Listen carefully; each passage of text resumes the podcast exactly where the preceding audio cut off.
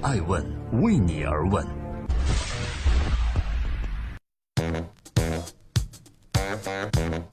Hello，各位好，这里是爱问每日人物，我是爱成，每天分享一个风口浪尖人物的商业八卦。今天我们共同关注网易云音乐获巨额融资，丁磊除了养猪，更养独角兽。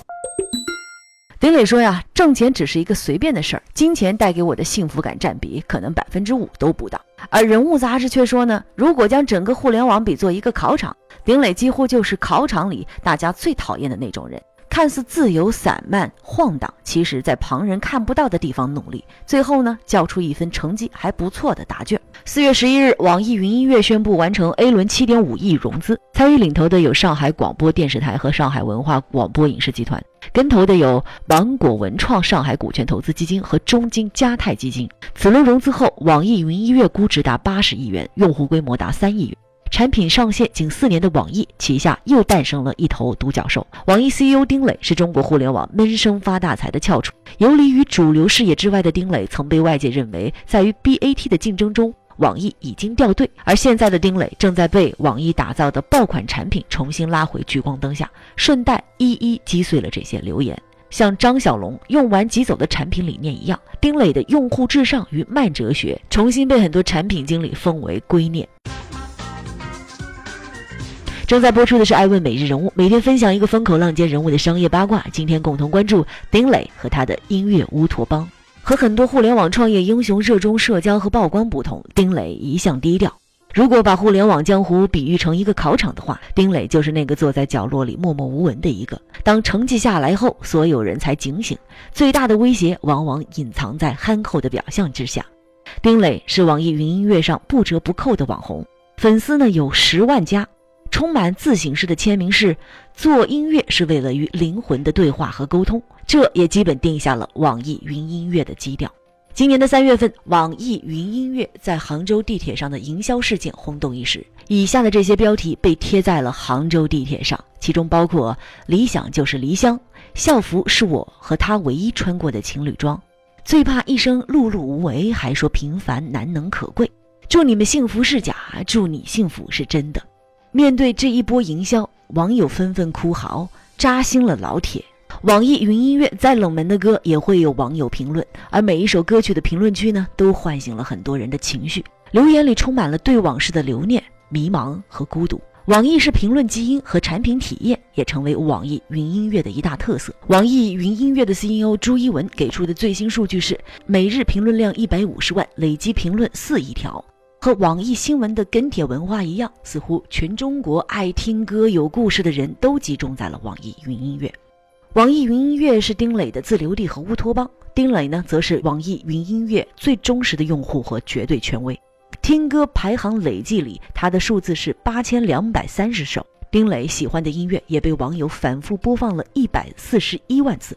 丁磊创建的开车必听曲歌单，更是被网友播放了长达四百二十八万次。从民谣到迷幻，再到古典交响乐，同时覆盖二次元动漫和小语种。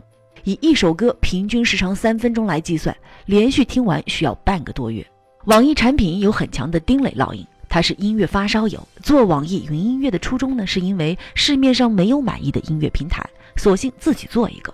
而他的喜好左右着一个项目的存亡。有网易公司员工向媒体透露说，丁总喜欢的项目啊，一般都能获得很大的优先级。曾任网易门户副总编辑的张瑞早就预感到微博要火，他曾亲自带出的网易微博，二零零九年十二月份就开始秘密研发。可惜的是，丁磊不给运营的钱，最后生生被新浪微博赶超。而网易云音乐是幸运的，它凝聚了丁磊对音乐的全部热情。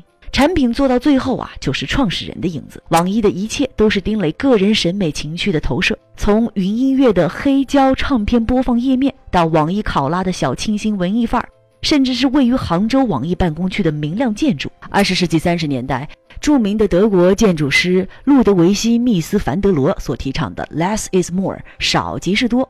反对过度修饰，也就是现在所谓的简约风格，在网易的产品中得到了很好的体现。从轻微薄的 Laughter 的简约设计，再到网易的严选清一色的木质风，丁磊的产品哲学就是 Less is more，快即是慢。正在播出《爱问每日人物》，每天分享风口浪尖人物商业八卦。今天我们共同关注网易 IT 圈的活化石。丁磊，一九九三年大学毕业，一九九四年研究互联网，一九九七年创立网易，二零零零年纳斯达克敲钟上市。围绕着丁磊身上有很多的标签，比如说首富、抠门、控制欲强、过于保守等等。丁磊有多保守呢？两千年网易纳斯达克上市之后，丁磊成为了中国首富。新浪呢一直有意让网易收购，但是丁磊拒绝了。而盛大、陈天桥为了强行收购新浪，在二级市场买了百分之二十的新浪股票，最终铩羽而归，损失惨重。陈天祥和丁磊都错失了一个巨大机遇。不同的是，丁磊是主动放弃的。作为最早涉及互联网的第一批创业者，丁磊可以说是互联网的活化石。他经历过互联网所有行业的变革，从前首富到被质疑掉队，网易沉寂了很长一段时间。动作可以慢，战略一定要对，看准了跟上去，别人犯的错就不会再犯。这就是丁磊的管理风格。互联网的变现渠道只有三个：游戏、广告和电商。而网易核心的营收呢，主要靠游戏以及通过邮箱推送的广告而来实现。而已经形成了红海的电商业务，丁磊是近几年才决定涉足的。众所周知，电商行业的弊病有很多，比如说品控、物流、用户体验。但是创始人丁磊早就暗中。揣摩了很久，网易考拉和网易严选两款产品一经推出，便快、很准，直达用户痛点。为了解决电商行业的弊病，网易决定和顺丰合作，保证物流的体验和时效性。关于丁磊严抓产品品质，知乎上有一则传闻：丁磊能一眼分出女生腿上的丝袜厚度是八十 D 还是一百八十 D。因为出手慢，别人用血泪得出的经验教训呢，丁磊往往是零成本就能够获取。在这以快速变革迭代著称的互联网行业，确实让人有些不可思议。网易对产品的态度一向是轻投入慢产出，不断打磨产品，这符合丁磊的性格。而社交、电商、团购、直播风口，网易通通没有抓住，所有人都在质疑网易就此掉队一蹶不振。可是现在的网易却厚积薄发地实现了弯道超车。于是有投资人评价说，丁磊是中国互联网上最保守、最有耐性、最可能活上一千年。等先烈们死光了，去打扫战场的人一定是丁磊。作为互联网的活化石，网易云音乐就是一个最典型的案例。去年 QQ 音乐收购海洋音乐后，本来在线音乐市场格局和所有战争一样，最后都演变成了巨头的博弈。腾讯对决阿里，百度已基本出局。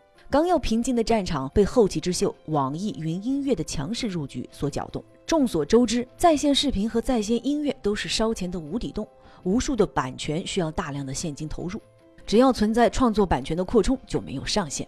但是网易云音乐依旧面临着很多的挑战，比如说音频的变现之路仍然遥遥无期。不管是刚成为独角兽的网易云音乐，还是正在音频市场激烈厮杀的喜马拉雅、蜻蜓等平台。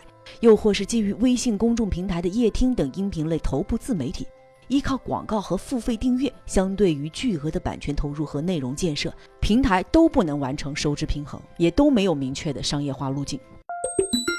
今天艾问每日人物想说的是，据我所知，丁磊很喜欢《基业长青》这本书，因为书里传达的商业理念和他恪守不渝的是一样的。丁磊说，没有几家高瞻远瞩的公司一开始就拥有伟大的构想。但是一定要有价值观和超越赚钱的使命感。